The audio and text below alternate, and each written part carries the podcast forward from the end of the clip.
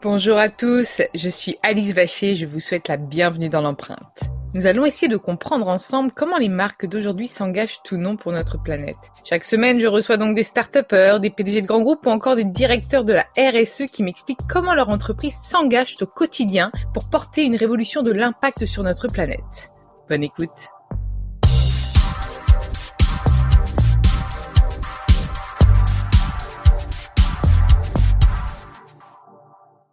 Avant de commencer cet épisode, nous souhaitions vous présenter le nouveau partenaire de l'empreinte. En raison de la crise sanitaire actuelle, cet épisode est enregistré pendant le confinement à distance, d'où la qualité sonore un peu impactée. Bonne écoute et merci de votre compréhension. Dans ce nouvel épisode de l'empreinte, j'ai le plaisir d'accueillir Juan Arbelaez, le chef cuisinier de six restaurants, si je me trompe pas, Juan. C'est bien ça? Ouais, enfin, on, devait faire quatre ouvertures cette année, mais finalement, à cause de, de la situation, on a dû les décaler. Mais ouais, pour l'instant, on en a six. Ouais, six. Bon, écoute, on verra. Ce n'est peut-être que partie remise. Bah oui, euh, je pense que c'est c'est un challenge pour nous. C'est un, une mauvaise période à dépasser, mais euh, mais on va pas lâcher l'affaire. On va continuer. Bon, tu sais que j'avais eu du coup, euh, moi je t'avais découvert lors d'un match de rugby, déjà, ça c'est vrai. Euh, on avait vu un match euh, au, Stade Arena ensemble, et puis du coup après je m'étais intéressée forcément à ta cuisine, et puis après j'avais même amené l'équipe de Toulouse, Stade Toulousain, au Yaya, je m'en rappelle, et j'avais adoré. Et je me suis dit que voilà, que tes plats nous faisaient voyager, mais aussi que tu cuisinais responsable et que bah comme tu le sais, la thématique de l'empreinte, c'est vraiment cette consommation responsable euh, où le consommateur est, au cœur euh, euh, bah, de, de, son assiette, on va dire, et qu'il qu'il maîtrise. Mais toi, du coup, tu encourages et par aussi ta notoriété, puisque tu es quand même assez assez présent et assez visible sur les réseaux sociaux, dans les médias, etc. Tu inspires une génération, et, et c'est pour ça que je tenais à t'avoir dans l'empreinte. Donc euh, j'ai envie que tu me parles un peu de tes valeurs justement en matière de cuisine. Qu'est-ce qui t'a amené à avoir à devenir chef cuisinier? Qu'est-ce qui t'a amené à, à, vouloir avoir ce type de cuisine? Est-ce que ça a toujours été le cas ou pas du tout? Ça finalement c'est en, en c'est une prise de conscience que tu as eue. Euh, voilà, raconte-moi tout.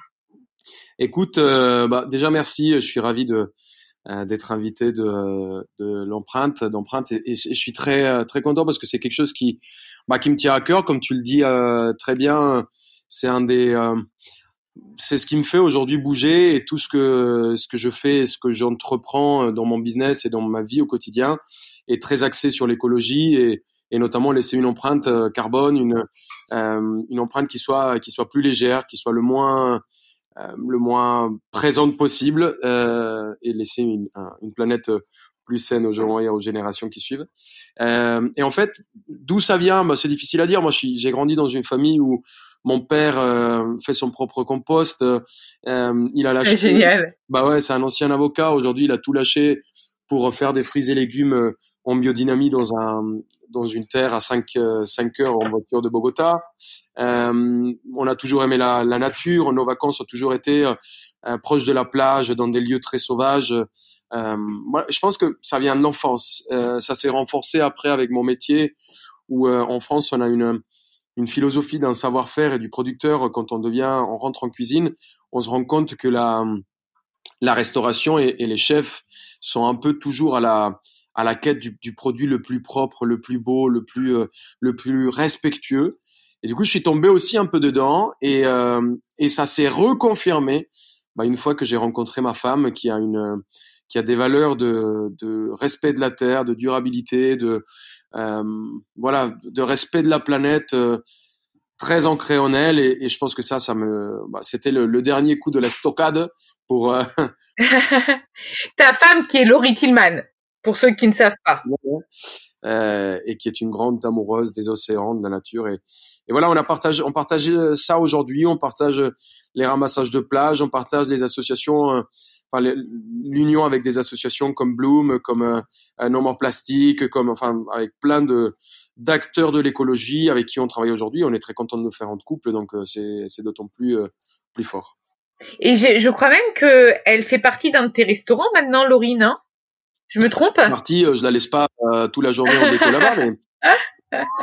elle fait, alors c'est la déco. Alors si vous voulez voir Laurie Tillman, elle est en déco au, euh, et, euh, on a dans toute cette philosophie en fait de de mieux manger, de mieux manger, de, de rationaliser la, la, le pourcentage de viande qu'on met dans nos assiettes, euh, d'augmenter le pourcentage de, de, fruits, légumes et céréales, euh, dans une, une optique aussi de, de baisser la quantité de, de produits laitiers dans notre consommation quotidienne. Voilà des choses que qu'on entreprenait nous dans notre, comme je te disais, dans notre vie euh, quotidienne. On a décidé euh, bah, de le mettre euh, à l'épreuve dans un restaurant à échelle à échelle euh, professionnelle et, euh, et aujourd'hui on est très content. Vida c'est un restaurant qui se porte hyper bien. Euh, c'est un resto qui où on vient en général quand on parlait de cuisine santé ou cuisine où se faire du bien, on pense à, à que c'est pas bon. Et en fait nous on voulait que la, la les mots d'ordre, la philosophie du restaurant soit se faire plaisir en se faisant du bien. Et, euh, et on a ouvert ce restaurant, on est associés aujourd'hui tous les deux. C'est elle qui décide un peu les, les, les produits par rapport à la saisonnalité tout ça, est-ce qu'elle a envie de manger. Nous, derrière, avec les équipes, avec Tania en cuisine, euh, on réfléchit aux cartes. Avec François, on, réfléchit un tout petit peu aux cartes. Et derrière, on, on les met, euh, on, les, on les met à disposition de tous nos clients. Et, et c'est marrant parce que j'ai des retours euh, très féminins, des, filles qui veulent, se faire du bien, qui sont très contentes. Mais j'ai également le retour des gars euh, qui, sont peut-être des fois des gros bouffeurs de steak. Et on arrive à les rendre heureux dans ce restaurant. Donc euh, voilà, c'est pas c'est pas une maison à oiseaux, un restaurant où on mange que des graines. C'est un lieu où, où on peut quand même kiffer. Mais justement, moi, quand j'ai amené le stade toulousain là-bas, euh, on leur a quand même servi du poisson. Enfin, tu te, enfin, je sais pas si tu t'en souviens. Et c'est les premiers à avoir dit, la vache, on a, on n'a pas mangé de viande ou très peu. Et en fait, c'était super bon. Donc, euh, en fait, tu arrives à convertir même, même des, des vrais viandards, tu vois. Et ça, je trouve ça, je trouve ça génial. Ouais, l'idée, l'idée, c'est, euh, c'est pas forcer les gens à, à aimer euh, à aimer plus de légumes, plus de fruits, euh, plus de... non, l'idée c'est pas les obliger, c'est les faire goûter et qu'ils se rendent compte qu'en fait il y a du il y a du goût partout, il y a il y a du plaisir partout, il y a enfin les bons produits euh, font font le, la bonne assiette et le bon plat et les bons instants et, et nous on fait que ça, on met dans, dans nos assiettes que des bonnes choses et et ça se ressent. Et tu as une histoire avec le poulpe? Si j'ai bien, à chaque fois j'ai l'impression que ça revient sur la table euh, parce que je crois que ton poulpe il est quand même assez demandé, mais que tu le mets pas tout le temps à la carte. C'est bien ça? Oui, en fait c'est c'est un travail qu'on fait depuis très très longtemps sur une recherche de saisonnalité. On dit qu'en fait la saisonnalité n'est pas juste dans les océans, elle n'est pas juste dans les terres, elle est aussi dans les océans. Il y a des, des périodes de reproduction, il y a des périodes de, où on doit laisser les espèces pouvoir euh, euh, reprendre du poil de la bête, c'est un peu le cas de, le dire, mais euh, et en fait, on, s'est rendu compte qu'on était en train de vider un peu les stocks de, de poulpe par des, effets de mode. Et en fait, aujourd'hui, plus que le fait d'arrêter le poulpe, euh, après toutes ces années d'expérience et tout ce que, toutes mes discussions avec des pêcheurs, avec des, avec des marins, avec des avec des scientifiques et des gens qui cherchent, je me rends compte qu'en fait, le, le, le, vrai souci de la, de la planète et de, et c'est une consommation de mode et c'est une consommation où, où on va pointer un peu à un produit, on va essayer tous de le dévorer, le mettre tous à nos cartes et on oublie d'autres. Euh, je, je donne l'exemple souvent du bar, du turbo qu'on utilise dans les grands restaurants. On a l'impression que que le bar c'est un produit de luxe et que le lieu jaune c'est peut-être un peu moins un produit de luxe. Moi, je trouve que il y a pas il y a pas de, de, noblesse dans un produit. La noblesse elle est faite par le producteur, par le cuisinier, par euh, par le serveur. C'est la noblesse elle vient de là. Mais euh, mmh. n'y a aucun souci à comparer une assiette de champignons de Paris à une assiette avec de la truffe. C'est euh, c'est le travail de la de la personne qui va cuisiner qui va donner euh, la noblesse au produit. Donc pour moi aujourd'hui, je dirais que le pire ennemi euh, de, notre, terre, de nos espèces, c'est la saisonnalité. C'est, moi je dis, euh, manger varié, quoi. Ne, mangez pas que, que des sardines, mangez du maquereau, mangez des euh, mangez du, euh, de la barbue, mangez des merlans. Il y a tellement d'espèces exceptionnelles aujourd'hui et, et je pense que la clé du succès, c'est cette variété. Donc pour toi, manger responsable, c'est varier, ne pas manger en excès d'un même aliment. Euh, et puis peut-être manger aussi euh, local. Toi, est-ce que tu t'approvisionnes dans les, enfin, chez les producteurs locaux? Oui, c'est un, c'est quelque chose d'ailleurs qui nous prend énormément de temps. Quand on ouvre un projet, on essaye de, de sourcer euh, des fournisseurs, des producteurs qui sont un peu autour de nous. Là, on est sur un projet euh, en Provence où, euh, où on essaye de sourcer bah, des, des gars qui ont des, des légumes prêts et, ça nous prend énormément de temps c'est une logistique énorme à gérer. Mais oui, aujourd'hui, on essaye en plus, par exemple, avec nos poissons, on, bosse avec Maregouste, qui est un pêcheur en Méditerranée, euh, euh, qui fait ça avec tellement de respect. On bosse avec Alain Tesson en Normandie. On bosse, voilà, on a plusieurs fournisseurs. Et, euh, et on n'en a pas qu'un seul, d'ailleurs, parce que parce que c'est là où on peut aussi euh, des fois tomber un peu dans la simplicité, la facilité. On essaye de d'avoir plusieurs fournisseurs et, et, de donner du travail à, à, tout le monde, quoi. C'est top. Et du coup, dans, dans tes cartes, donc pour quand même pour contextualiser, on trouve quand même aussi un peu de viande parfois. Mais c'est en fait tu, tu proposes toutes sortes de, plats. Ça va du vegan au, euh, au, on va dire au flexi, à celui qui peut aussi manger de la viande, non? Moi aujourd'hui, ce que je voulais, c'est voilà, c'est faire comme je te le dis, c'est la variété, c'est avoir le l'option pour tout le monde. On va utiliser, euh, oui, de la viande, mais on va on va aller la sélectionner. On a un plat qui fonctionne hyper bien, c'est les nuggets de de poulet euh, Avida, mais c'est une volaille Jean des Landes élevée en plein air. C'est nourri au, au maïs. Euh, c'est pas des bêtes qui sont en cage. On travaille avec euh, euh, sur les bœufs, on essaye de travailler euh, sur des bœufs français, euh, pareil, qui sont, enfin, des animaux qui souffrent pas pendant pendant cette période de d'élevage ou de production de, enfin de de, l'élevage de, l'animal. Donc, on essaye de respecter toute la chaîne. Et il n'y a pas mieux de connaître le producteur, connaître l'origine de, de, son produit. Et c'est c'est un peu le succès de notre de l'histoire aujourd'hui, je pense. C'est c'est qu'on a su choisir le, les producteurs, les les éléments et derrière on a on a des équipes qui cuisinent vachement bien donc ça aide. Et est-ce que tu penses que tu as réussi à en convertir euh, certains justement à cette euh, variété, cette diversité, et que du coup les gens consomment peut-être moins de protéines animales, davantage de protéines végétales? En plus, je, crois que tu as sorti un, livre récemment, non? Ouais, j'ai sorti mon livre Cuisiner partagé, où euh, d'ailleurs le, le légume a énormément de place dans ce dans ce bouquin. Ah, je suis une fan de légumes moi donc. Euh... Voilà, j'ai c'est un produit, je trouve que c'est un univers euh, un univers énorme, tu vois. Il y en a tellement, il y en a tellement de toutes les couleurs et tout. Ah ouais, avec les viandes on va rôtir, braiser, euh, euh, barbecue et puis mais les légumes, j'ai l'impression enfin tu as tellement un univers euh, éternel presque. Euh, ouais. c'est dingue et je trouve que là le fait qu'on doive attendre euh, une certaine période pour manger les meilleures tomates, les meilleures fraises, là, c'est, c'est, euh, je trouve que c'est limite, euh, c'est, c'est poétique, tu vois. On attend tous les chefs, on attend les premiers petits pois, les premières asperges, les premiers abricots, les cerises. C'est, c'est dingue cette, cet engouement qu'il y a pour le, pour l'attente du produit. Je, trouve ça tellement beau. C'est, c'est, je trouve ça horrible le gars qui se fait une, une assiette de framboises en décembre en se disant je m'en, je m'en cogne, moi ce que je veux c'est les framboises.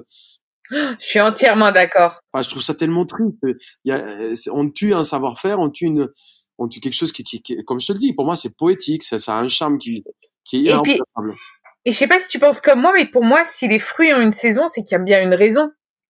Donc, l'être humain doit s'adapter à la saisonnalité. Moi, c'est, enfin, franchement, je me suis toujours dit ça. Je me dis, pourquoi est-ce que je veux contraindre la nature à me donner ce qu'elle n'a pas? C'est-à-dire à, à, cet instant T, bah moi je vais justement profiter, par exemple en hiver des agrumes, et puis là du melon, de la pastèque parce qu'il fait chaud et que ça va me rafraîchir. Mais tu vois, je pense qu'il y a bien une raison. Et le problème, c'est que le consommateur parfois en demande trop. Je sais pas si tu avais suivi d'ailleurs l'affaire des fruits et légumes moches euh, par les euh, lancés, c'était par Intermarché, qui du coup était en rupture de, de, fruits et de légumes moches, mais que le consommateur en exigeait. Donc c'est en fait c'était devenu, enfin il fallait produire pour une demande, une nouvelle demande. Donc ça devient quand même un peu un peu compliqué. Est-ce que toi parfois tu as aussi des demandes un peu un peu folles comme ça où tu es obligé de répondre par par la négative, de leur dire bah non, je suis désolé mais euh, bah là on en a plus ou euh, c'est pas de saison ou voilà, comment tu fais si c'est le cas? Nous on le fait, hein. le, le, gars qui me demande un fraisier en décembre pour son anniversaire euh, euh, non, on n'en fait pas, nous. Euh. mais pour nous, c'est plus simple parce que nous, on a un restaurant, on crée nos cartes euh, et le mmh. il mange. Tu vois, quand on fait des repas en extérieur, on fait proposition de dîner et puis si la personne n'est pas contente avec et qu'on n'arrive pas à trouver une entente parce que ça va pas avec notre philosophie, nous, on préfère tout simplement pas le faire. Euh, on va pas se prostituer pour pour faire un dîner. Hein. Nous, ce qu'on c'est c'est être aussi assez fidèle à notre à notre démarche. Et donc voilà, il y a plein de choses dans lesquelles on n'a pas voulu on n'a pas voulu rentrer parce que c'était c'était pas en accord de notre philosophie. Donc oui, on a plein de fois et plusieurs fois on a on a été contraint de dire non. Et toi, t'es arrivé en France, euh, t'es né en France ou t'es ou t'étais né euh... Non, moi je suis, je suis colombien. Je suis né à Bogota. Mhm. Euh, d'une famille issue d'une famille, j'ai deux frères, euh, papa maman qui sont toujours ensemble, très heureux. Famille ah, avec d'amour et, euh, et je suis arrivé en France à 18 ans avec le rêve d'un jour pouvoir ouvrir un restaurant. Je rêvais de, avant 40 ans, ouvrir mon premier restaurant. Hmm. Euh, j'en ai 32, j'en ai 6, ça va, on est, on est un peu dans les... Donc tu vois, les quatre, ils ont le temps. T'inquiète, t'inquiète, t'as le temps pour les quatre nouveaux. On a pas mal bossé du coup. ah, c'est pas mal. Ouais. Ah, c'est génial, c'est génial. Et donc, du coup, on retrouve forcément une inspiration colombienne dans, dans tes plats, je pense. Enfin, pour les avoir goûtés, j'ai envie de te dire oui déjà parce que j'ai déjà testé. Mais, euh, mais, mais même l'ambiance et la chaleur, c'est vrai que on, on, se sent un peu voyager. Bah, écoute, ça dépend des restaurants. Moi, je, c'est dur à dire. Euh, je, je pense que ce qui était ma faiblesse euh, est devenu ma force. Moi, j'avais pas forcément de plat signature, j'avais pas forcément un style marqué parce que je suis colombien, j'ai bossé en France, j'ai appris, euh, j'ai bossé avec des Italiens, des, des Israéliens, des bref, j'adore voyager. Euh. Donc, ce qui était ma faiblesse de ne pas peut-être avoir un style bien marqué, devenu ma force. Aujourd'hui, ma cuisine n'a pas forcément de frontières. Elle a, elle a pas un passeport fixe, tu vois. Elle, elle voyage.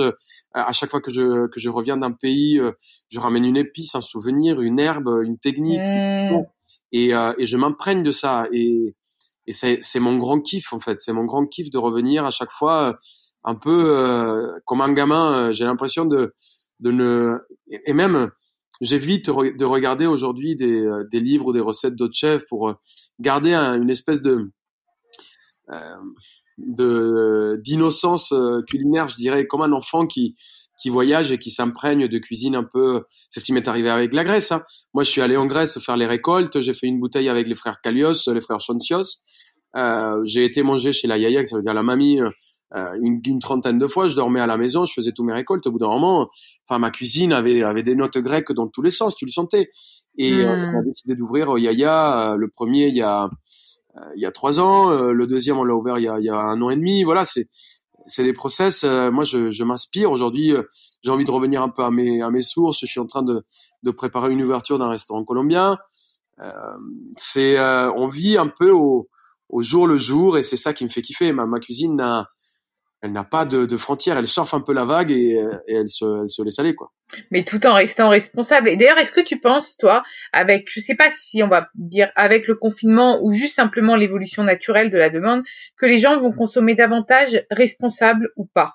Ou est-ce que c'est une vaste utopie? Est-ce que toi d'ailleurs tu peux, tu as pu le quantifier ou le qualifier depuis que tu as ouvert tes restaurants, euh, davantage de demandes de, de plats euh, sans viande ou euh, voilà, de, personnes qui font attention et pas uniquement une certaine classe de la population? Ouais, moi je pense que on, enfin moi je, après je suis un éternel positif moi. Hein. J'aime bien, j'aime bien, je suis heureux euh, et, et j'aime croire, je crois dans les gens, j'ai beaucoup d'espoir et, euh, et, oui, j'espère que les gens ils se rendent compte une des, des bonnes choses parce que le corona c'était une énorme catastrophe euh, euh économique, c'était une énorme catastrophe pour nous tous, humaine, sociale, mais mais il y a des bonnes choses qui sont sorties de là. Une de, ces choses, c'est qu'on a vu un pourcentage baisser dans les grandes, les grandes surfaces. On s'est rendu compte que les gens euh, avaient peur en fait d'aller au supermarché. Ils se dirigeaient plutôt vers le voisin. Je parle plus en province qu'à Paris, hein. mais en mmh. province, on allait chercher sa volaille à côté, son petit lapin, ses tomates, et on, on mangeait plus plus local et on et, et on s'est rendu compte que les chiffres des grands surfaces avaient perdu un, un peu de marché. Donc euh, je pense qu'il y a des bonnes choses et je pense que les gens, une fois qu'ils goûtent au bon produit, ils peuvent pas faire machine arrière. Je suis entièrement d'accord. Nous, on, on, est on est des petites influenceurs à, à, notre échelle, pas un influenceur dans le sens terme où je me je me poste avec euh, avec une crème ou un parfum. Mais le mot influenceur, ça veut dire que tu influences une communauté. Bien sûr. Mais la personne qui est suivie par dix personnes influence ces dix personnes. Il faut pas faut pas se tromper. Moi, je pense que aujourd'hui, on a une certaine responsabilité. Il faut partager les bons messages. Nous, on partage des messages de mieux de consommer mieux, de mieux manger, de, de consommer plus durable, plus local. Et je pense que ça ça tombe pas dans les oreilles des sourds. Je pense que les gens entendent et les gens font de mieux en mieux. Moi, j'y crois. J'y crois et j'espère que, que plus le temps avancera, plus les gens feront attention. Et quel euh, chef cuisinier t'inspire? Enfin, si tu devais m'en citer un, un chef qui t'inspire. Euh, Julien Duboué parce que ah. parce que c'est un très bon pote euh, parce que je me suis toujours inspiré de sa façon de voir le business parce que c'est quelqu'un d'entier euh, parce que il est comme un frère hein, c'est c'est vraiment un, un très bon ami je pense à à, à Passard, par exemple, qui a pris des énormes risques en changeant sa rôtisserie pour un restaurant de légumes. Et c'est oh premier trois étoiles qui faisait que des légumes. Génial. Euh, je pense à, à, des gars aussi euh, qui ont des cuisines qui, euh, qui volent, qui voyagent, où je me régale, comme Denis Broisy, avec lesquels lequel on a discuté euh, il y a quelques mois. Et, et, Mauro Colagreco dans, dans, dans la boucle aussi, il a lancé ça pour essayer avant la fin de 2020 de ne plus avoir de plastique, aucun plastique dans nos cuisines, que ce soit les sacs films, que ce soit euh, tout type de, de, plastique. Donc ça, c'est un, c'est un énorme travail sur lequel on bosse. Donc toi, tu as déjà réduit en plus, je crois bien. Toi, tu as ah déjà réduit. Moi, je travaille beaucoup en compostable. Toute la partie en takeaway est, est compostable euh, ou euh, en maximum. Euh, on avait parce que la, proposition était vraiment 100% plastique pour le coup sur le takeaway. Et aujourd'hui, on travaille, euh, on essaye de bah, de trouver des options alternatives. On, va challenger aussi les, entreprises pour essayer de trouver des choses des choses mieux. Donc euh, non, en vrai, on est on est très très content des, avancées qu'on arrive à avoir et on espère oui avant fin 2020 bah, qu'il n'y ait pas un seul gramme de plastique dans nos cuisines. Oh, bah, tu vois, j'ai te demandé quel était ton, ton, ton challenge. Donc, je crois que c'est celui-là, non? T'en as un autre ou pas? Il n'y a pas plus beau challenge que celui-là. Ah, il est magnifique. Il est magnifique. T'en as un autre ou pas de challenge? Comme ça, on va te faire ta, tes bonnes résolutions 2000, 2020 euh, le, le 10 juin, tu sais, genre. Mais euh, faut dire, faut dire, elle a été quand même douloureuse cette année 2020. Enfin, elle n'a pas été facile, hein. Donc, euh, ouais, on a le droit de les prendre maintenant. Les restaurateurs et les, et les commerces, on a pris quand même très cher parce que parce qu'il y a eu les grèves, parce qu'il y a eu les gilets jaunes, parce qu'il y a eu, ah euh, ouais, ouais, ouais, le Covid et euh, et je je sais pas, je, on a on a pris très très cher. Euh, je trouve qu'on est quand même dans un pays incroyable. Euh, il y a eu euh, des millions de personnes, des milliards de personnes dans le monde entier qui étaient complètement abandonnées par l'État. En France, personne n'était abandonné. Tout le monde touche son salaire. Tout le monde a son chômage. Tout le monde, au niveau de la santé, était accueilli. Enfin, il y a des, des lieux dans le monde où euh, il y a rien pour personne. Pour, mmh. Donc je pense que les gens se rendent pas compte. Nous on a on a beaucoup souffert et j'espère, je voyais que les gens voulaient revenir dans les rues, critiquer, faire des grèves au mois de septembre. Euh, non, allez consommer plutôt que faire des grèves, les gens. Allez consommer, allez en terrasse. C'est ça, c'est ça. Non mais c'est vrai. On va, il va vous accueillir, roi. Non mais ça, je suis entièrement d'accord. Si pour la meilleure manifestation qui soit en ce moment, c'est d'aller consommer. Euh, ceux qui peuvent, on va pas encourager ceux qui ne peuvent pas, bah bien sûr, on va pas vous forcer à les consommer, mais il y en a qui ont pu épargner pendant cette période de confinement et qui peuvent retourner en terrasse avec les mesures de, de précaution et ça, ça c'est clair que. Mais d'ailleurs, il y a bientôt, ce sera peut-être la réouverture complète, pas uniquement des terrasses. T'as réussi à bien réaménager tous tes restaurants, toi, en fonction euh, des, des normes sanitaires, ou finalement tu fais que du takeaway on a fait quelques terrasses dans les places de parking, on a fait quelques terrasses euh, euh, dans les euh, dans les passages, euh, enfin dans les dans les les rues piétonnes, dans les espaces où on pouvait, des petites places qu'on avait en face. On a réussi un peu à se débrouiller. C'est pas facile, là. Je, je t'avoue, c'est un travail de titan. Je pense à Julien Dubois aussi parce qu'il m'a il m'a laissé les tables. il est passé me déposer quelques tables aujourd'hui pour pouvoir continuer à travailler en terrasse. Donc c'est ah, c'est un travail de titan, surtout que pour nous la, restauration est un métier de geste, est un métier où, où chaque mouvement doit devenir un peu presque mécanique et même plus réfléchir. Et aujourd'hui, on nous a changé mais des années et des années de mmh. travail. Euh, on va, on va mettre du temps à s'adapter, hein, mais, euh, mais on est euh, dans le bon chemin, je pense. Et, et oui, on a, on a réussi à bien s'adapter. On, on peut pas se plaindre non plus. On peut pas se plaindre petit à petit, on va se réadapter. Et puis c'est vrai que toi, dans ta cuisine, il y a la chaleur, la chaleur humaine, et toi-même, t'es, ça doit te frustrer de pas pouvoir être plus en contact avec les gens, je pense. Mais, mais écoute, on va s'adapter. Puis je pense que le meilleur reste à venir. Peut-être que les gens vont avoir tellement envie de, passer leur été euh, en terrasse justement euh, ou, ou, pour déguster des plats et il faut rester positif comme tu l'es. Très bien. Est-ce que tu as envie de rajouter quelque chose, des choses que j'aurais pas évoquées avec toi? Bon, écoute, euh, je pense que je pense qu'on a des engagements personnels ou autres. Euh... Et en France, on a on a décidé d'arrêter de prendre l'avion avec Laurie.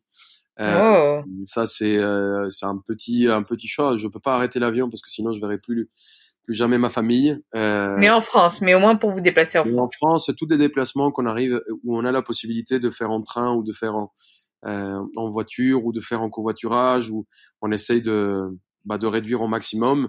Euh, voilà, il y a, on fait aujourd'hui notre propre compost à la maison. Les, ils ont décidé d'arrêter le compost dans notre rue et dans notre quartier, mais euh, et nous on a décidé de continuer. On a on a créé une poubelle. Pourquoi ils ont décidé Ils pouvaient plus prendre en charge euh, vous savez pas, Je sais pas si c'est une question de de euh, de moyens ou si c'est le Covid ou ou euh, n'arrive pas. Je je saurais pas te dire, mais euh, mais voilà, nous, on a décidé de continuer, même si les moyens sont un peu, un peu compliqué. Nous, on a, on a décidé de le mettre dans une copropriété là où on est, une, un petit compost qu'on a fait nous-mêmes. Les irréductibles gaulois. non, c'est génial. Bah écoute Juan, j'étais ravie. Merci de m'avoir accordé ce temps. Euh, cet échange. J'ai hâte de retourner euh, déguster euh, de nouveaux plats puisque je sais que tu changes fréquemment tes cartes. Donc donc donc ça c'est génial. C'est toujours on redécouvre toujours ta cuisine. et puis je te souhaite du coup d'aller bien et que le business reprenne et voire même se pérennise et que tu puisses ouvrir tes quatre restaurants prochainement. Et, voilà. Et puis bah très vite et merci. Et merci à vous d'avoir d'avoir écouté l'empreinte. Vous pouvez retrouver tous les épisodes sur Deezer, Spotify, Podinstall et sur toutes les applications de podcast. N'hésitez pas à liker, partager ou commenter le podcast. Vous pouvez aussi nous mettre, euh, si vous le souhaitez, ça nous ferait très très plaisir, 5 étoiles sur Apple Podcast. Et puis, on est aussi une newsletter à retrouver euh, très fréquemment des, avec des news sur la RSE euh, et, et l'écologie. Je vous embrasse, prenez soin de vous.